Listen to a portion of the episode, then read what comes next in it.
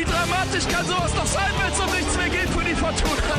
Fußball ist so ein geiler Sport einfach nur. Ich kann es Ihnen wirklich nur sagen. Rot und Schweiß, der Fortuna Podcast. Der Fortuna Podcast. Dann herzlich willkommen zu einer weiteren Ausgabe unseres Podcastes Rot und Schweiß, weiterhin präsentiert von den Stadtwerken Düsseldorf. Und bei mir ist Alexander Jobst, der Vorstandsvorsitzende der Fortuna. Erstmal schön, dass du da bist. Hallo, ich freue mich. Das äh, ist gut, dass du es tust. Und jetzt wollen wir dich mal ein bisschen zwischennehmen, sozusagen. Du bist jetzt, wir haben uns auf ein Du geeinigt, das finde ich schon mal sehr, sehr schön. Klar. Ähm, Du bist jetzt seit 100 Tagen äh, im Amt. Und wenn man mal zurückdenkt, also da war die Fortuna echt in akuter Abstiegsgefahr, als du das Ganze angefangen hast. Jetzt sitzen wir hier und konnten durchatmen. Fortuna hat am Ende auf Platz 10 die Saison beendet. Würdest du sagen, aus sportlicher Sicht perfekt gelaufen alles in der Zeit?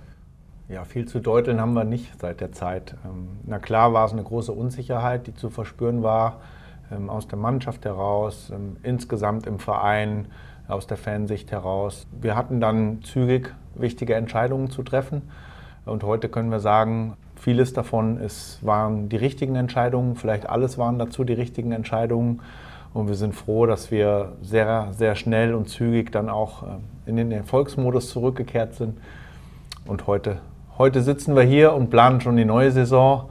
Zum Glück in der zweiten Liga, dort, wo die Fortuna auf einem gesicherten Mittelfeldplatz gelandet ist. Hast du dich denn mal dabei erwischt, dass du gedacht hast, ich meine, die Serie war ja super, ne? zwölf äh, Spiele ohne Niederlage, aber wo du mal gedacht hast, ey, da wäre sogar noch mehr drin gewesen oder hast du, hast du dir das selbst verboten, so zu denken? Ja, ganz so weit würde ich nicht gehen, aber natürlich ist man auch Fan, wenn man die Spiele verfolgt und wir wissen ja alle, das ein oder andere Ergebnis hat man sich dann schon anders gewünscht. Wir haben in der Schlussphase den einen oder anderen Zähler liegen lassen.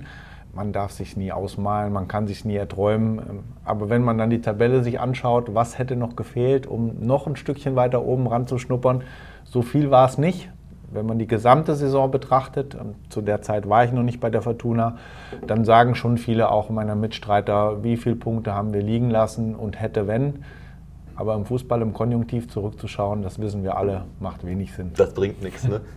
Hat dich etwas besonders überrascht äh, bei der Fortuna, als du im Februar angefangen hast?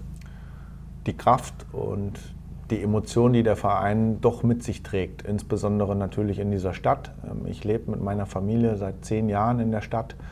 Ähm, Was mich fasziniert hat, wie viele Menschen um die Fortuna herum den Verein wirklich mit dem Herz begleiten und totale Identifikation damit verspüren. Das ist von außen betrachtet etwas, was mich äh, wirklich begeistert hat.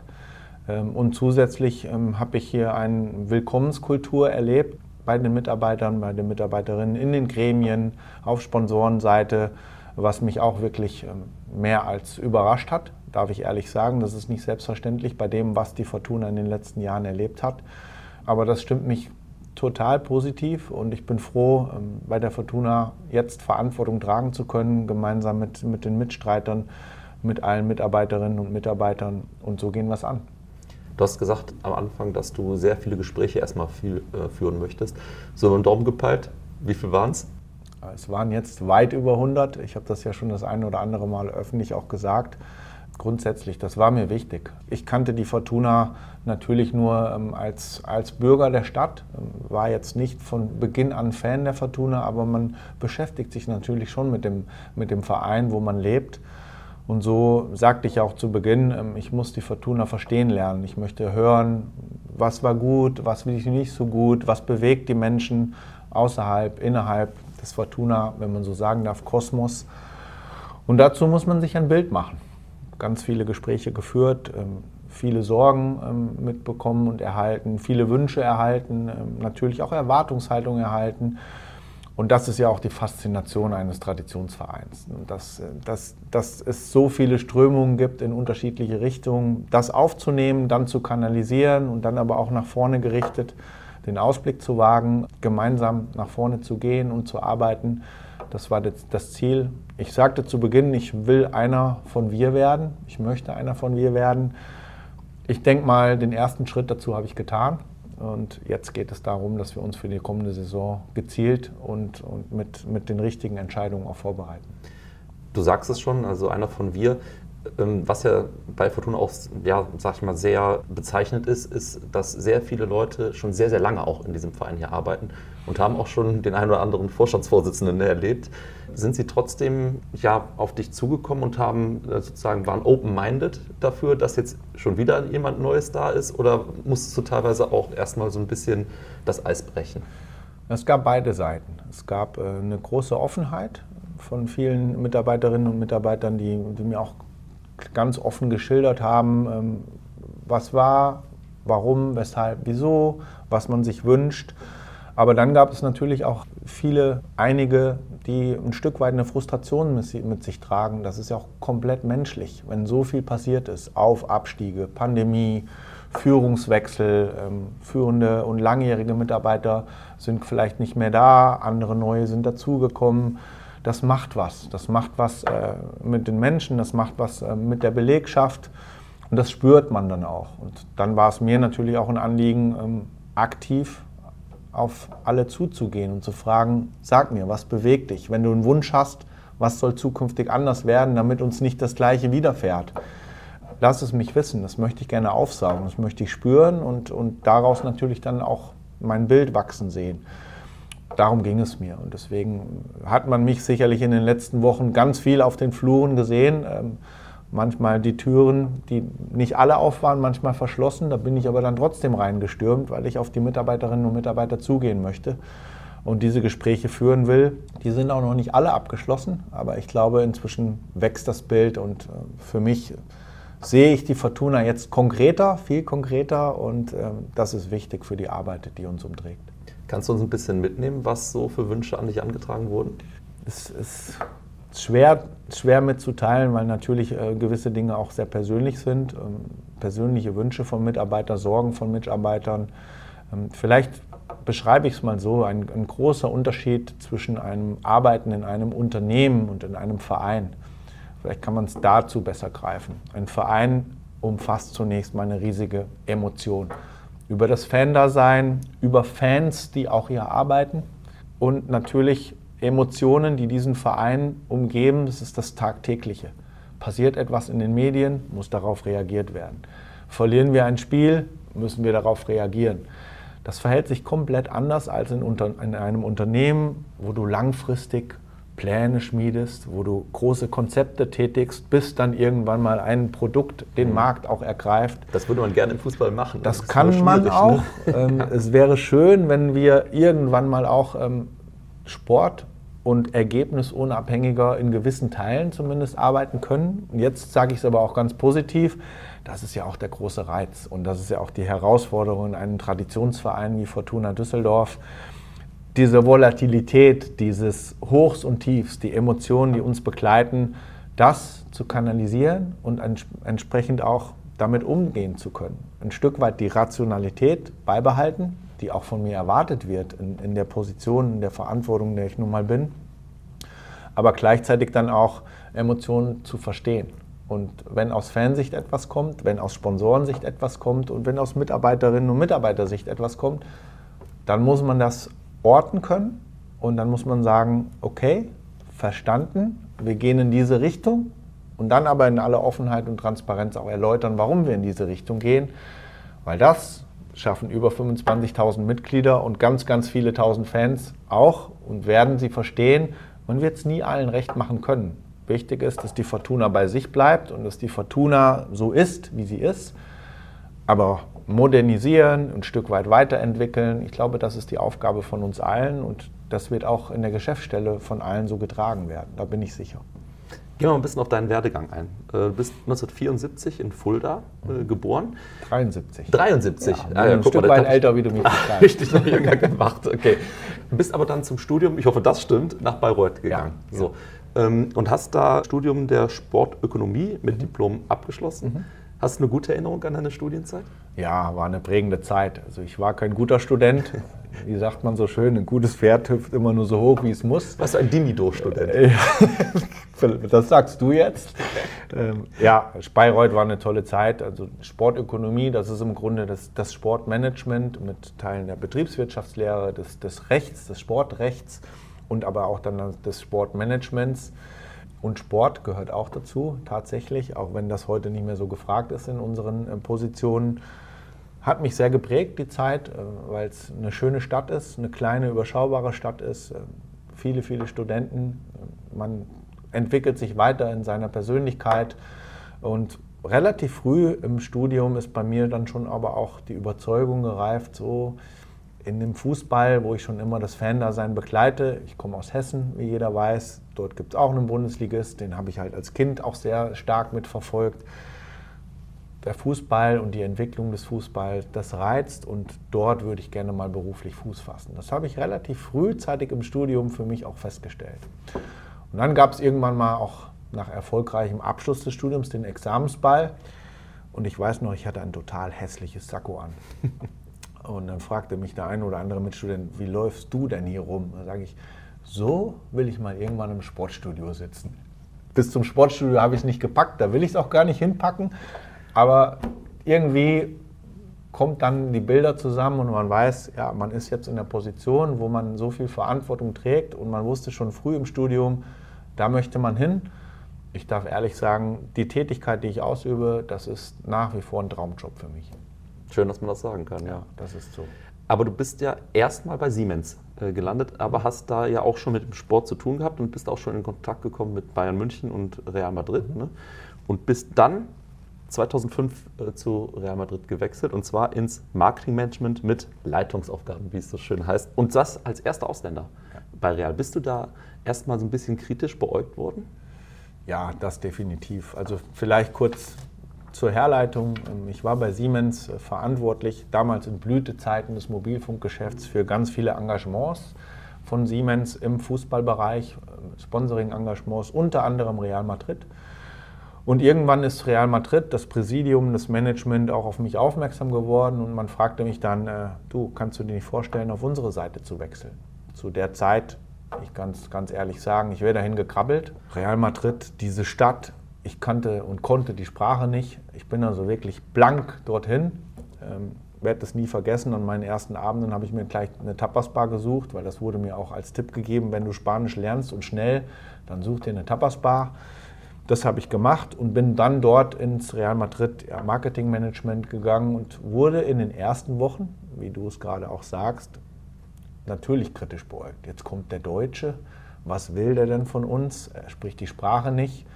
Und nach drei Wochen hat man mich dann zum ersten Mal gefragt, du, hast du Lust mit uns Mittagessen zu gehen? Da habe ich innerlich schon mal gejubelt und gesagt, ja, Eisbrecher, das könnte schon mal ein guter Schritt gewesen sein. Ein, zwei Wochen später dann, ich war dann öfter Mittagessen, da stand dann auch mal eine Flasche Wein mit auf dem Tisch, so wie sich das in Spanien gehört. Und dann wurde man natürlich auch in der Sprache ein bisschen gewandter, man konnte sich schon verständigen. Und irgendwann sagte mir dann ein ehemaliger, heute ehemaliger Kollege, heute Freund, du weißt du was, du bist gar kein typischer Deutscher. Und dann wusste ich, jetzt bin ich dabei. Ja, und es war eine, war eine total schöne, prägende Zeit, die ich auch nicht missen werde. Ja, das glaube ich. Du sagst ja auch immer, dass Madrid deine absolute Lieblingsstadt ist. Ne? Das hast du schon mehrfach in Interviews gesagt. Ja, ne? das, das ist doch so, wirklich. Ja. Ich mag die Kultur, ich mag die Lebenseinstellung dort. Ähm, ich mag natürlich das Klima, auch wenn es im Sommer richtig heiß wird. Und ja, die, diese Kraft des Vereins dort ähm, in der Stadt überhaupt in die Bedeutung, das vergisst man nicht. Und dann hat man auch Freunde und die bleiben. Und wenn es die Zeit erlaubt, ein, zweimal im Jahr gehe ich dann auch gerne hin, bestenfalls zum Klassiko. Ich sag mal, mehr als, also viel größer als Real Madrid geht es ja auch eigentlich nicht. Ne? Was hast denn du für eine, für eine Strahlkraft und, oder vielleicht für eine Aura auch bei diesem Verein ausgemacht? Ja, es ist auch natürlich die Tradition, es ist aber auch dann diese Globalität, die, die nochmal sich von ganz, ganz vielen anderen Vereinen unterscheidet. Aber dazu muss man auch sagen, jeder Verein, egal in welcher Größe und welcher Strahlkraft, hat seine eigene Identität. Und deswegen, wenn ich gefragt werde, Vergleiche zu, zu zielen zwischen anderen Vereinen und zum Beispiel Real Madrid, dann fällt mir das unheimlich schwer. Jeder Verein hat seine Faszination. Wir sitzen jetzt hier zu Fortuna Düsseldorf und als ich gefragt wurde und die Kontaktaufnahme kam vom Aufsichtsrat an mich im Dezember letzten Jahres, du, können wir uns mal unterhalten? Habe ich sofort auf meinen Bauch gehört und mein Bauch hat sofort gesagt, ja, weil dieser Verein die Fortuna in dieser Stadt, in dieser Region auch ihre Faszination ausübt. Und den Verein kennenzulernen und meine Expertise, Erfahrung und vielleicht auch meine Mentalität einbringen zu können, mitgestalten zu können, das hat sofort nicht nur im Kopf, sondern im Bauch ein großes Ja ausgerufen. Und deswegen freue ich mich auch, dass wir heute hier sitzen. Aber wie war es denn unter Florentino Perez zu arbeiten? Super menschlich. Hm. Also so wie man, man ihn nach außen wahrnimmt, ähm, so ist er nicht. Ja, genau. So wie er medial dargestellt ist, so ist er auch nicht. Ähm, Fiorentino Perez ähm, ist sehr, sehr zugänglich, ist äh, wirklich nahbar, ähm, hat sich auch mit, mit den Mitarbeiterinnen und Mitarbeitern beschäftigt, war dort auch teilweise in Meetings zugange, hat sich einfach dazugesetzt, um zuzuhören. Nicht um zu sagen, wir machen es aber anders, weil ich bin der Präsident von Real Madrid, sondern er wollte damit Nähe zeigen. Also ich habe ihn noch sehr gut in Erinnerung. Nicht nur das, ähm, wir haben immer noch eine Verbindung, die ist nicht wöchentlich, aber wenn dieser Verein was gewinnt, dann gratuliert man sich und dann sagt man von seiner Seite aus auch immer gerne im Rückblick und auch in den, in den SMSen, ja, dass man immer gern gesehen ist und das freut einen. Du bist dann zur FIFA irgendwann gegangen. Was waren da deine Aufgaben? Ich war bei der FIFA zuständig für alle Lizenz- und Sponsorengeschäfte der FIFA WM 2010 als auch 2014. Ähm, was hat daran mich auch weitergebracht? Was hat viel Spaß gemacht? Ich konnte natürlich sehr international arbeiten, habe mit vielen Mentalitäten in den Verhandlungen, in riesig großen Verträgen gearbeitet, verhandeln können.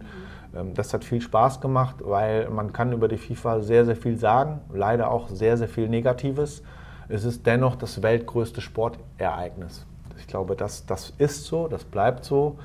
Und dafür zu arbeiten und natürlich auch sich auf meinem Gebiet, in der Kompetenz, äh, auf der ich jahrelang natürlich auch die Erfahrung mitbringe, entfalten zu können, das war ein Privileg und das will ich gar nicht missen. Und auch daraus habe ich natürlich vieles mitgenommen für die nächsten Stationen und für meine Zukunft. Du hast gerade schon gesagt, das größte Fußballevent, das nächste, was ansteht, darüber wird sehr kontrovers ja auch diskutiert. Aus deiner Sicht ist die WM in Katar am richtigen Ort? Definitiv nicht. Ich kann das deshalb auch und unter anderem nicht nur, weil man äh, natürlich die Medienberichterstattung liest und weil man weiß, was in diesem Land einfach an Missständen vorliegt.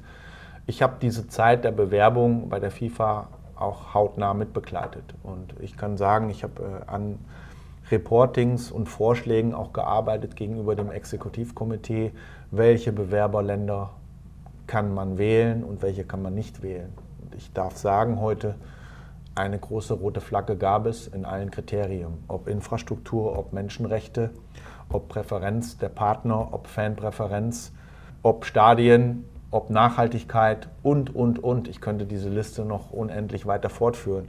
Es gab überall eine rote Flagge. Und die gab es nur für ein Land, überall rot. Und dieses Land ist heute Ausrichter der WM 2022. Insofern deine Frage nochmal ganz fett unterstrichen, das ist das falsche Land als Ausrichtungsort einer Fußball-WM. Und Fußball soll global die Menschen verbinden am falschen Ort. Bin ich bei dir bei. Es wird für mich die erste WM sein, wo ich mir, glaube ich, kein Spiel von anschauen werde. Ich glaube, dass es auch vielen Fußballfans so geht. Leider. Was schade ist, also, wie du schon sagtest. Ne? Das kann durchaus sein. Dafür hat man auch vollstes Verständnis. Und ich glaube und hoffe, ich, ob ich es glaube, weiß ich noch nicht. Wir können alle nur hoffen, dass daraus die Lehren gezogen werden.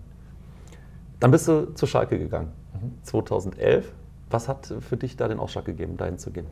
Tradition, Größe, und sicherlich sehr, sehr viel Potenzial in der Weiterentwicklung zu dem Gebiet, wo ich damals auch als Vorstand ähm, akquiriert wurde, gefragt wurde.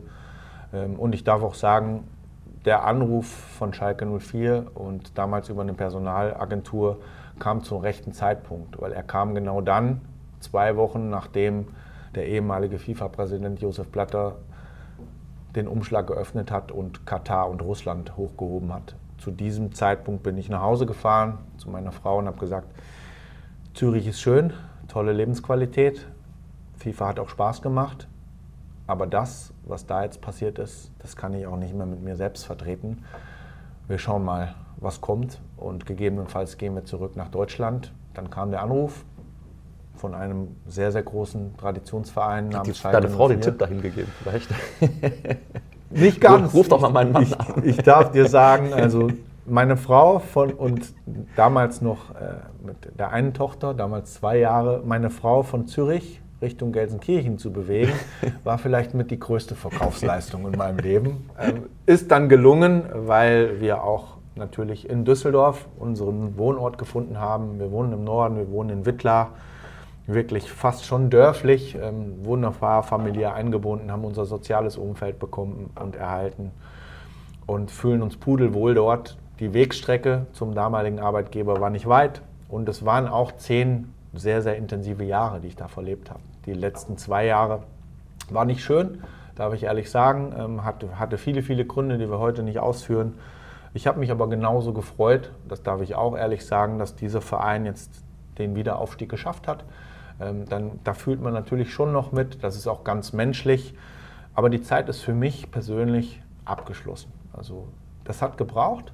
Ich habe auch mal bewusst eine Auszeit genommen, nachdem ich dort im Juni letzten Jahres aufgehört habe. Diese Auszeit brauchte ich, um zu reflektieren, was hat man gut gemacht, was hat man vielleicht auch für Fehler gemacht und man hat Fehler gemacht und diese zu reflektieren und in seiner neuen Station anders anzugehen, anders zu machen. Ja, und dann war es der rechte Zeitpunkt, warum jetzt die rot-weißen Farben ja, mein berufliches Zuhause sind und ich kann so viel sagen, die Identifikation die verläuft gut, die wird mir auch sehr leicht gemacht, also von allen Mitstreitern, ähm, ob es im Vorstandsteam ist mit Klaus Allofs und Arndt Hovemann, ob es in der Geschäftsstelle ist, ob es bei allen Gesprächen Fans, Organisationen, Sponsoren, Stadt, das macht Spaß und es werden auch schwierigere Zeiten kommen, ist mir vollkommen bewusst, aber Erfahrung, Kompetenz, Menschlichkeit gehören dazu und die werden hoffentlich dazu verhelfen, dass wir auch durch den einen oder anderen Sturm gehen, der dann irgendwann mal wieder kommt, weil sonst wäre es auch nicht Traditionsverein. Vielleicht eine sehr persönliche Frage. Du warst ja bei Schalke auch äh, Anfeindungen mal ausgesetzt, bis hin zu Morddrohungen, wenn ich das richtig im, im Kopf habe. Also das ist ja schwer vorstellbar, wenn man es nicht selber erlebt hat. Also trotzdem die Frage, wie bist du damit umgegangen und wie hat dich das vielleicht auch weitergebracht?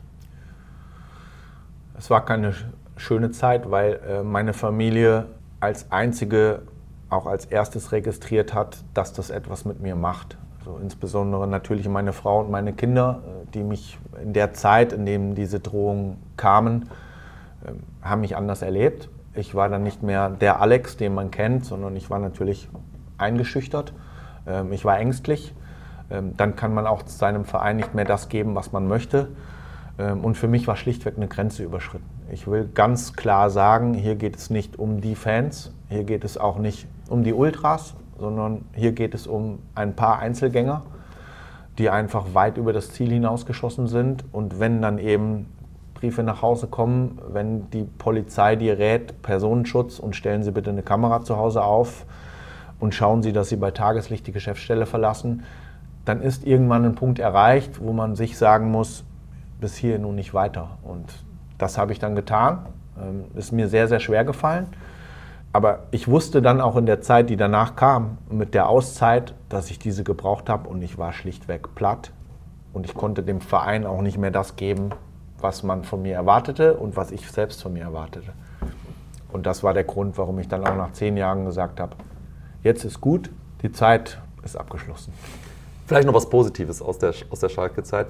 Was war das für dich denn für ein Gefühl, als die Reallegende Raoul im Schalke-Trikot äh, aufläuft? Das muss ja für dich ein Festtag gewesen sein, oder?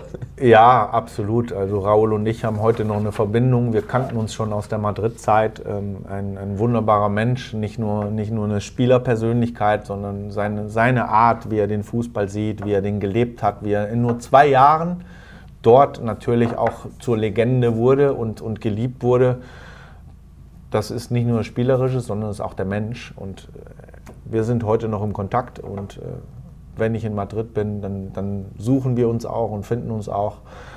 Ja, einfach eine tolle Persönlichkeit, die ich da kennenlernen durfte. Ja. Kommen wir zur Fortuna. Wenn wir uns das so ein bisschen vorstellen, auch bildlich, die Fortuna hat sich auf den Weg gemacht. Was würdest du sagen, an welchem Wegpunkt sind wir jetzt? Wir sind gute Schritte gegangen, indem wir, glaube ich, wieder mehr zu uns selbst gefunden haben, im, im, im Inneren, im inneren Kern der Fortuna. Ähm, damit meine ich auch Geschäftsstelle, da meine ich, damit meine ich auch unsere Mitglieder und, und Fans durch die sportliche Erfolgsserie, die wir jetzt auch mit dem Kommen des neuen Trainerteams und mit dem Besinnen der Mannschaft hatten, seit Februar, darf man so sagen, ähm, ist wieder ein Stück weit Zusammenhalt deutlich zu sehen. Und dieser Zusammenhalt, den wünsche ich mir, darf auch sagen, den erwarte ich mir natürlich auch innerhalb des Kernteams, innerhalb der Geschäftsstelle, weil wir sind diejenigen, die die Fortuna auch nicht nur verantworten, sondern auch nach draußen tragen. Und es gibt ganz, ganz viele, die schon ganz lange hier sind. Es gibt aber auch viele, viele neue in den letzten Jahren, die hinzugekommen sind. In anderen Worten, alt und neu gibt es für mich nicht. Es gibt für mich die Fortuna, die sich wieder zu dem besinnt, was sie ist. Und wenn wir das im ersten Schritt erreicht haben, dann können wir uns auch entfalten für die Zukunft und gestalten. Und ich glaube, da haben wir gute Schritte gemacht. Ähm, wir sind auch innerhalb des Vorstandsteams ein Team nach innen als auch nach außen. Auch wir mussten uns finden. Auch wir mussten uns kennenlernen. Aber wir haben relativ schnell gemerkt, Arndt Hofemann, Klaus Allofs und ich, dass wir in vielen Dingen auf einer Linie sind. Man muss nicht immer einer Meinung sein, aber in vielen Dingen auf einer Linie sind. Wir haben ein Ziel. Wir wollen wieder erfolgreich die Fortuna in die Zukunft bringen. Und ich weiß, dass viel passiert ist in den letzten Jahren. Und deswegen ist umso mehr Energie gefragt, umso mehr Behutsamkeit erfragt, gefragt. Aber, und das fordern wir ein, bei allen, auch die Bereitschaft, ich höre zu und ich gehe auch den Weg mit, wenn er mir denn auch plausibel und in meiner Vorstellung genehm ist. Das müssen wir einfordern können. Das erwarten wir von uns allen und dazu haben wir auch die ersten Schritte getätigt. Wir werden in der Organisation, in der Organisationsstruktur die eine oder andere Optimierung auch in den nächsten Tagen einfach kommunizieren, weil wir auch dazu viele Gespräche geführt haben, in welcher Säule, in welcher Abteilung ist welche Verzahnung gewünscht, gefordert.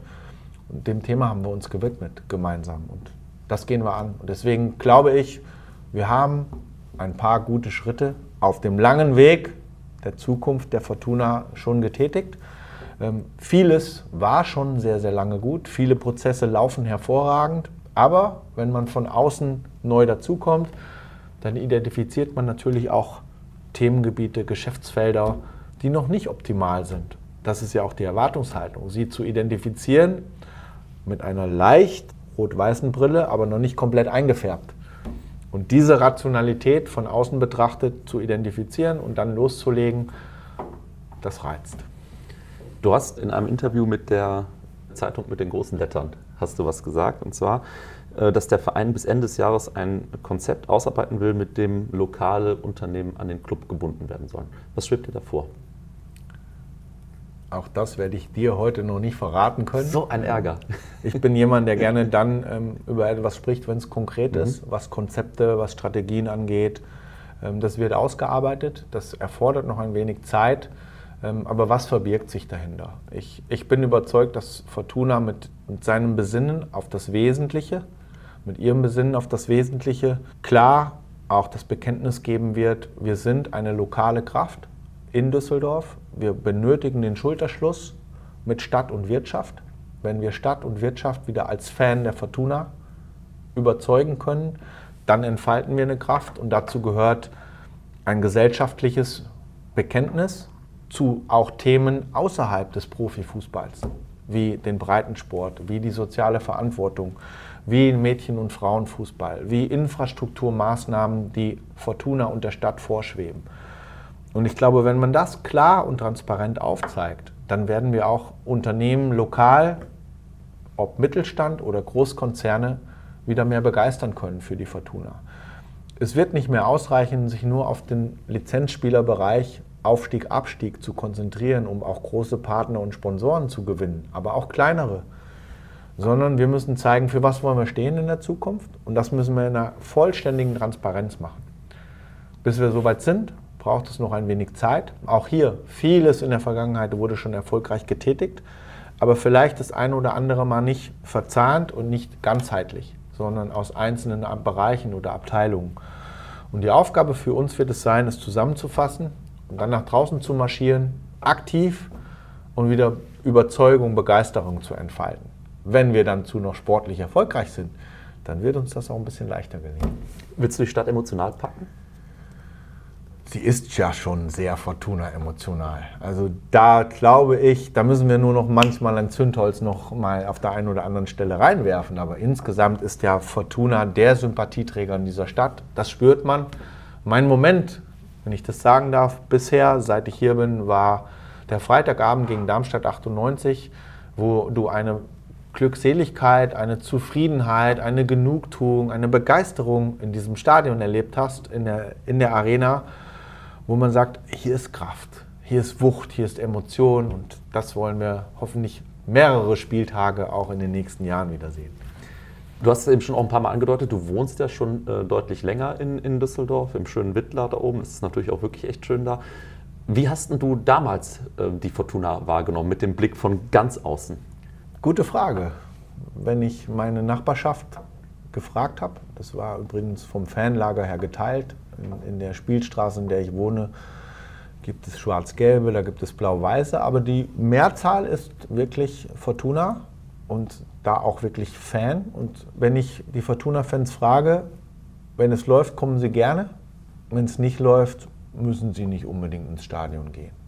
Das würde ich gerne irgendwann mal so in der Antwort erleben, egal ob Sieg oder Niederlage, wir kommen immer. Wir haben eine starke Fanbasis, die kommt immer, die ist auch sehr loyal unserem Verein gegenüber. Aber das Eventpublikum in noch größere Loyalität und ich bin da, egal was passiert, in die Begeisterung für die Fortuna, für das sie stehen soll, auch in Zukunft zu führen, da haben wir sicherlich noch Schritte zu gehen. Du hast auf der Mitgliederversammlung was gesagt, und zwar Fortuna ist Fortuna und muss auch bleiben. Das heißt dann auch, wir sind ein Verein und bleiben das auch. So, das ist ja schon ein klares Bekenntnis in der Zeit, wo der Fußball sich in der Zukunft verändern wird, vielleicht auch verändern muss. Ne? Und das ist eine Chance, hast du gesagt, noch deutlicher zu zeigen, woher wir kommen und für was wir stehen. Mhm. Was ist denn deine Idee, wofür die Fortuna stehen soll?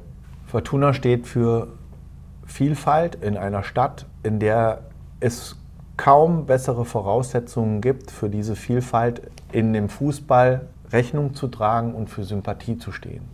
Wenn wir jetzt an das Beispiel Mädchen- und Frauenfußball denken. Ich glaube, dass Fortuna hier, und das ähm, hat ja auch bereits der Vorstand vor meiner Zeit entschieden, dass man hier sagt, wir bekennen uns dafür, wir möchten den Mädchen- und Frauenfußball fördern, aber wir tun es auf einer breiten Basis. Wir gehen nicht an den besten Verein in der Stadt und akquirieren diesen als Fortuna Düsseldorf, sondern wir zeigen als Fortuna Düsseldorf einen gesellschaftlichen Aspekt und ein Gemeinschaftserlebnis, Förderung Mädchen-Frauen-Fußball, was wir beitragen können, aber gleichzeitig auch zu sagen, wir sind das Signal in der Stadt.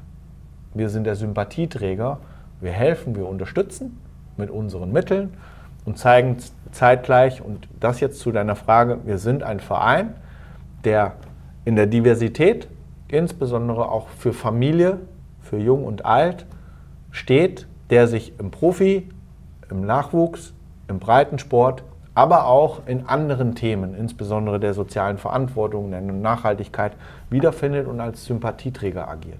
Dass wir nicht alles eigenständig gestalten, verwalten, in Projekten umsetzen können. Versteht sich von selbst. Dazu haben wir auch begrenzte Ressourcen. Aber wir wollen als Fortuna beitragen, in der Sportstadt Düsseldorf noch sympathischer zu wirken. Und die Stadt Düsseldorf weiß ganz genau, der größte Sympathieträger, den diese Stadt hat, ist die Fortuna.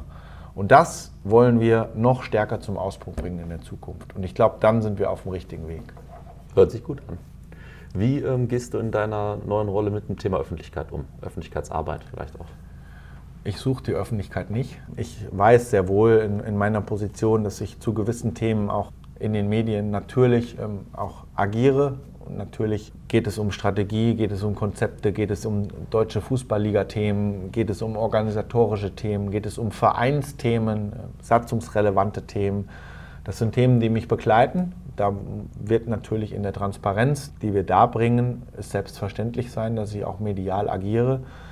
Aber ich muss jetzt nicht jede Woche irgendwo vor der Kamera stehen. Ich, ich versuche das dosiert zu gestalten, gemeinsam mit der Kommunikations- und Medienabteilung genau zu takten, wann macht welche Öffentlichkeitsarbeit Sinn. Und ich bin froh, dass wir ja, grundsätzlich Kommunikation innerhalb des Vorstands klar auch, ähm, und das haben wir bewusst so miteinander entschieden, bei Klaus Allofs im Ressort Zuständigkeit haben.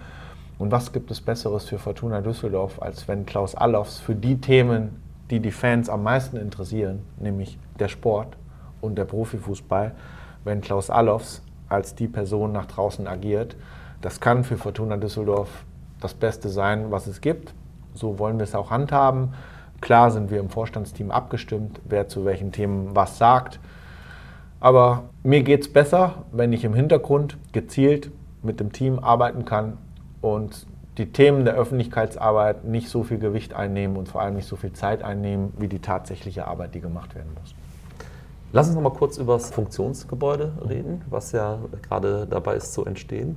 Da gibt es ja auch zwei extreme eigentlich Meinungen dazu. Die einen sagen, das ist lange überfällig, dass die Fortuna sowas bekommt. Die anderen haben Angst, dass die Fortuna sich damit übernimmt. Wie gehst du mit diesen beiden sehr extremen Meinungen um? Beide Meinungen sind nachvollziehbar. Fakt ist, dass sich ein, ein Fußballclub wie Fortuna Düsseldorf als, als ambitionierter Verein, der irgendwann auch mal wieder in der ersten Liga spielen möchte, dass man sich infrastrukturell so aufstellen muss, dass man Profibedingungen auch tatsächlich gewährleisten kann. Sowohl für die Profis selbst, aber auch für die Geschäftsstelle, für die Mitarbeiterinnen und Mitarbeiter. Die Situation, die wir jetzt haben, sie ist nicht dem Anspruch genügend, der Fortuna Düsseldorf hat. Das ist Fakt. Und das habe ich in meinen ersten Tagen eindrücklich auch erlebt und gesehen. Ich kann die Sorgen auf der anderen Seite natürlich nachvollziehen, die Fortuna darf sich nicht übernehmen. Und deshalb ist es unsere Aufgabe, und ich glaube, das haben wir auch den Mitgliedern und Fans klar auf der Mitgliederversammlung transportiert. Wir gehen dieses Vorhaben des Funktionsgebäudes Schritt für Schritt an. Wir sind jetzt gerade dabei, dass wir die Baugenehmigung erarbeiten und dann einreichen. Wir haben dann immer noch die Möglichkeit, sollten irgendwelche unvorhergesehenen Ereignisse eintreffen, kommt die Pandemie zurück. Was wird aus dem Ukraine-Krieg möglicherweise noch an Einfluss auf den Fußball auch übertragen werden und auf die Gesellschaft und, und, und. Wir werden wirtschaftlich sehr sorgsam agieren und sagen, wir tun das, was wir uns leisten können. Natürlich auf der einen oder anderen Seite wollen wir auch finanzieren, aber das muss dann gepaart sein mit unserem Gesamtwirtschaftsplan über die nächsten Jahre. Und wir haben unseren Mitgliedern signalisiert, wir geben eine Informationsveranstaltung, sobald tatsächlich auf den Knopf gedrückt wird, Bagger können kommen, Bagger können rollen. Und in dieser Informationsveranstaltung wird ganz transparent aufgezeigt, was haben wir vor, welche Mittel werden zur Verfügung gestellt? Woher kommen die Gelder? Was bringen wir aus der eigenen Möglichkeit rein? Und wie bauen wir, damit das Fortuna gerecht ist? Und für Fortuna und seinen Ambitionen uns die nächsten 10, 15, 20, vielleicht auch länger Jahre tragen kann, dass wir es tun wollen. Ich gehe weiter, dass wir es tun müssen. Das ist uns allen klar, aber wir müssen es behutsam und sorgsam tun. Du hast zuletzt auch mal, das fand ich sehr interessant, einen Blick in dein Büro gewährt. Und ähm, da sind zwei Zitate, die mhm. da hängen. Da würde ich gerne mal ein bisschen noch drauf mhm. eingehen. Einmal von äh, Barack Obama und einmal von, von Michael Jordan. Mhm. Nimm uns dazu mal ein bisschen mit, bitte. Das Zitat von Barack Obama sagt, nur weil wir den größten Hammer haben, ist nicht jeder Nagel ein Problem, richtig? Das ist richtig, ja. Dieses Zitat stammt aus einem Interview, was er gegeben hat in der Zeit vor vielen Jahren, in dem Magazin, ähm, wo es um den Syrienkrieg ging und wo er gefragt wurde, wo ist die Weltpolizei? Und was mich an dem Zitat beeindruckt hat, indem er einfach ganz klar bildlich zur Antwort gibt, nicht für alles sind wir der Problemlöser und können der Problemlöser sein, ich verfolge Barack Obama eigentlich seit seiner Präsidentschaftskandidatur als Persönlichkeit und bin unheimlich fasziniert von ihm, wie er als Persönlichkeit über all die Jahre prägend gewirkt hat, auch nachdem er nicht mehr Präsident war, wie er auch den Rückzug aus der Öffentlichkeit geschafft hat. Und was mich immer an ihm fasziniert, ist seine rhetorische Herangehensweise, wie er komplexe Sachverhalte einfach und manchmal auch bildlich darstellt.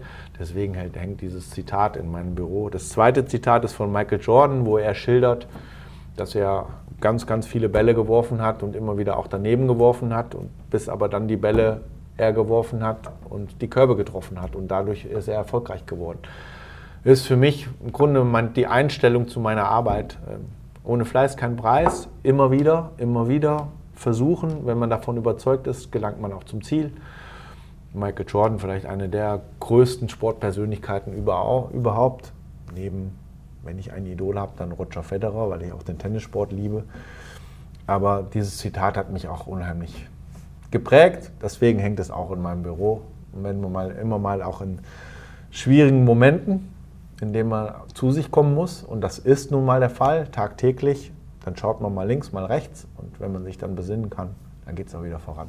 Magst du denn den US-Sport generell? Ich mag ihn schon. Ich verfolge mehr den Basketball als jetzt Baseball oder auch den American Football. Eishockey weniger. Ähm, aber ich weiß auch, dass die Sportkultur in den USA eine komplett andere ist als in Europa und insbesondere in Deutschland. Einiges davon, ähm, insbesondere auf, auf, digitalen Wegen, da ist uns die USA im Sport vieles voraus. Aber ich bin weit davon weg, dass wir aus dem Kulturgut Sport USA vieles kopieren oder transportieren wollen nach Europa, Deutschland. Also mit Shotguns und sonstiges äh, in unsere Merkur Arena in Halbzeitshows. Äh, die, die T-Shirts rausschießen. Werdet ihr, werdet ihr, uns nicht erleben. und die Fanreaktion, die will ich mir auch gar nicht anmaßen. Nee, besser nicht. Aber gibt es trotzdem vielleicht Dinge, wo du sagst, ja, da kann man sich schon so ein bisschen was äh, abschauen aus, aus dem ja wirklich ja extremst professionellen US-Sportligen? Ja, die Verweildauer an der Sportstätte selbst. Ähm, natürlich hat das auch seine Grenzen in den USA, weil man da Gefahr droht, dass manchmal das tatsächliche Ereignis in den Hintergrund rückt und es nur noch um Unterhaltung und Popcorn geht. Aber dass, dass die Amerikaner es ganz klar gewohnt sind, weit vor dem Spiel bis lang nach dem Spiel oder dem Ereignis zu bleiben. Da haben wir den krassen Gegensatz, insbesondere hier in Düsseldorf. Spieltagserlebnis in dem Sinne, auch da haben wir sicherlich noch für die Zukunft das eine oder andere zu diskutieren, zu besprechen, was wir anders machen wollen, was wir noch besser machen wollen. Aber grundsätzlich geht ja der Fortuna kurz vor Spiel ins Stadion und ist auch danach relativ zügig wieder weg. Das da, hat alles seine Gründe. Ich wollte es gerade sagen. Das hat ganz viel Historie. Das hat alles natürlich auch Möglichkeiten. Was gibt es hier überhaupt genau, drumherum? Ja. Und da sind wir gemeinsam Stadt Fortuna auch gefordert, möglicherweise auch mehr Angebote zu schaffen.